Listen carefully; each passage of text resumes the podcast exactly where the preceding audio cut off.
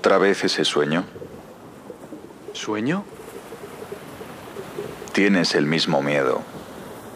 ¿Cuántas veces tienes que despertar? No, no estoy dormido. Ha sido real. ¿Ha sido real? Real. Viaje. Comienzo. Sueño. ¿Real?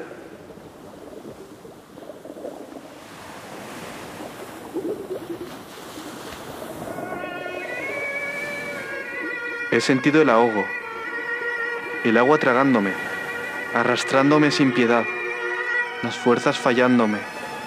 He sentido la muerte llegándome, la vida empezando de nuevo, lejos de este cuerpo. ¿No era real? Si no era real, la vida misma no es real.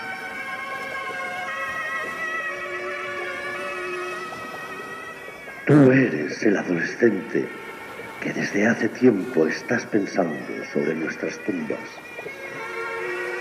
Un signo de consuelo en las tinieblas, alegre comenzar de un nuevo hombre.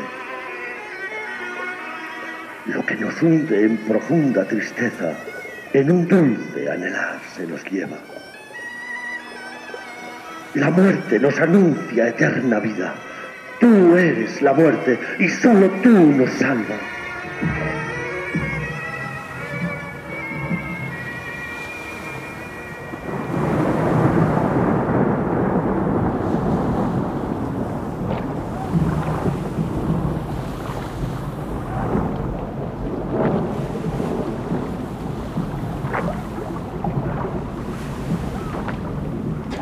¿Miedo? ¿Qué está pasando? ¿No piensas hacer nada?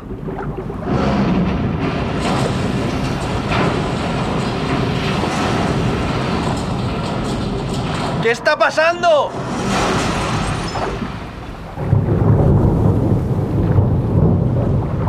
¿Por qué se tuvo que ir?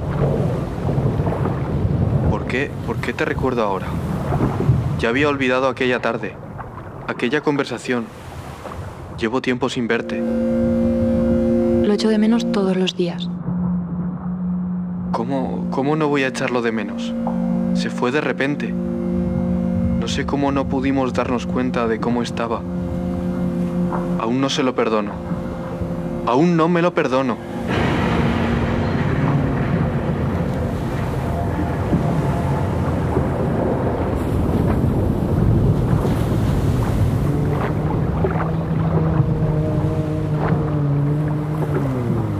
La vida se acabó para ti sin que pudiera darme cuenta. Lo dejaste todo a medio hacer.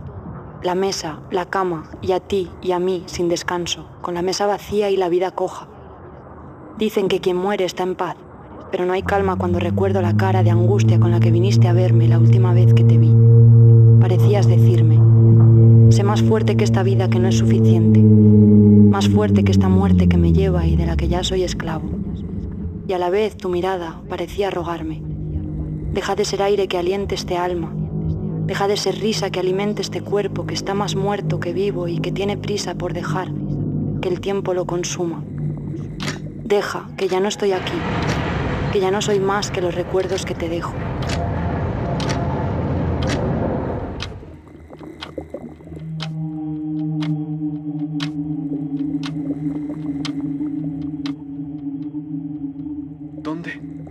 ¿Dónde estamos?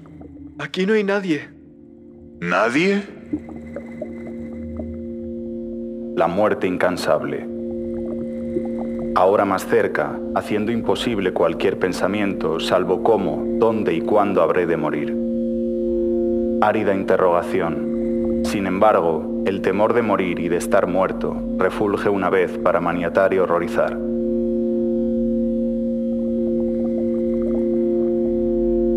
La mente en blanco ante el destello, no por remordimiento, el bien no hecho, el amor no dado, el tiempo arrancado, desperdiciado, ni con desconsuelo, porque puede tomar mucho tiempo despejar los erróneos comienzos de una vida, quizá nunca, sino por el vacío absoluto y eterno, la segura extinción hacia la que viajamos y en la que siempre estaremos perdidos. No estar aquí, no estar en ningún lado.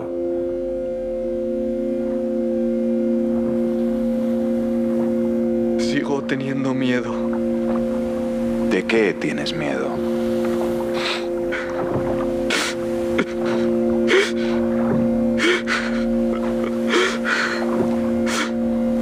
¿Estás solo cuando tienes miedo?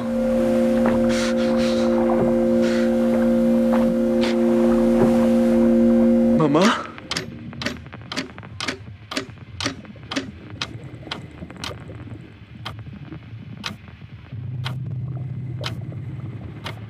A mí siempre me ha llamado la atención el tema de la muerte.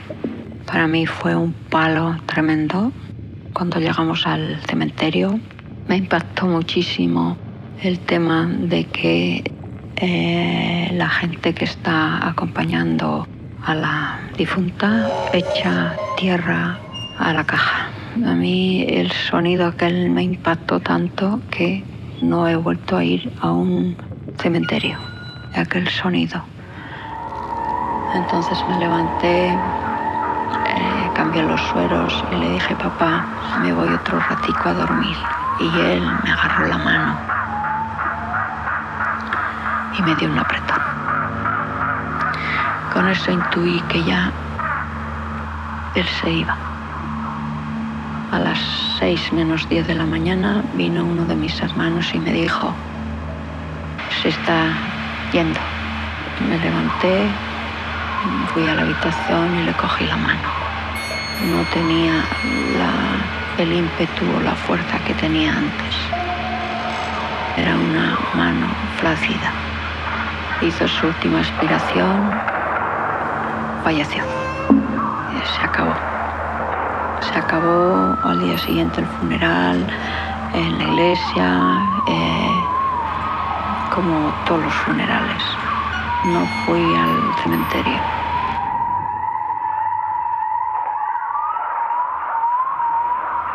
Posteriormente he intentado trabajar en paliativos.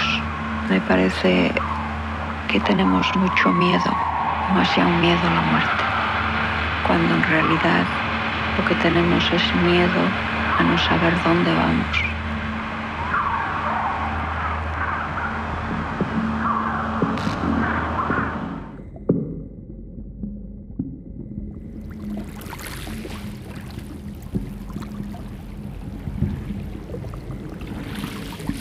¿Ahora lo entiendes? Eh, creo, creo que sí. Aunque no sé si llegaré a entenderlo del todo alguna vez. Nadie lo hace. Es parte del viaje. Me he dado cuenta de una cosa. ¿De qué? Ya no te tengo miedo.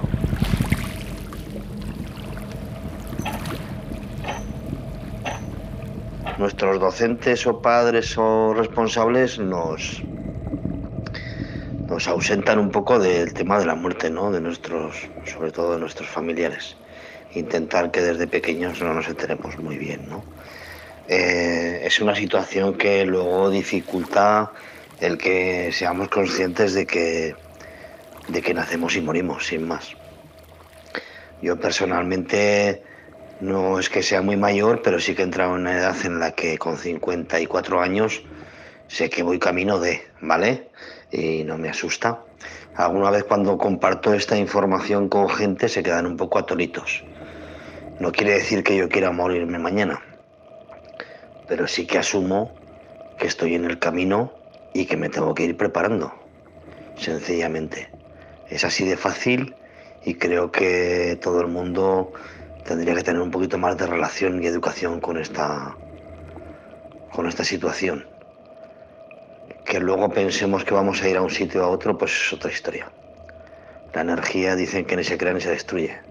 Eso sí que es seguro. Entonces, eh, pues eso, estaremos ahí como energía y esperemos que sea positiva para todos los que se quedan en el planeta Tierra.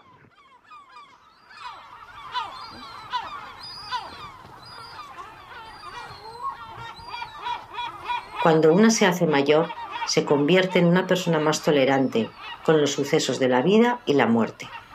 Y aunque mis creencias me hacen mirar hacia el cielo cuando quiero hablar con uno de mis seres queridos que están ahí arriba, no me niego a realizar una visita al cementerio, sentarme frente a su foto y hablarles en silencio, a veces incluso llorar durante un ratito, sintiendo que, como dice mi tía, ese momento me reconforta.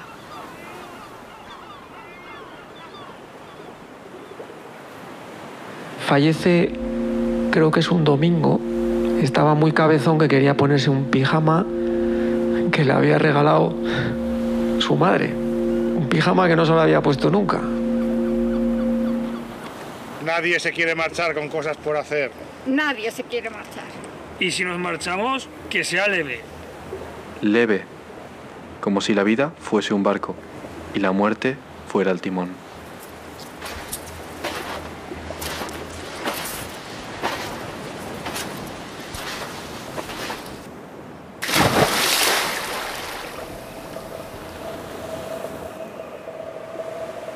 Me parece que tenemos mucho miedo, me demasiado miedo a la muerte, que tenemos mucho miedo, demasiado miedo.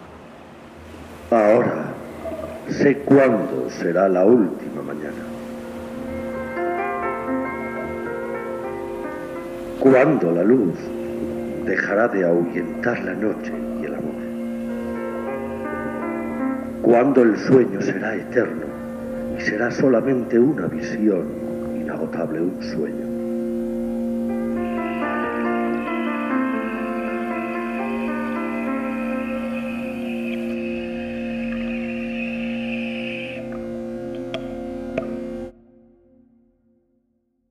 La Barca, un audio documental de Adria, Joel Rico y Ángel Celimendiz.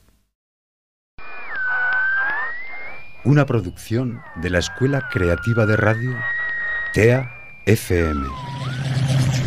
Realizada en los estudios del Centro de Tecnologías Avanzadas del INAEM, en Zaragoza.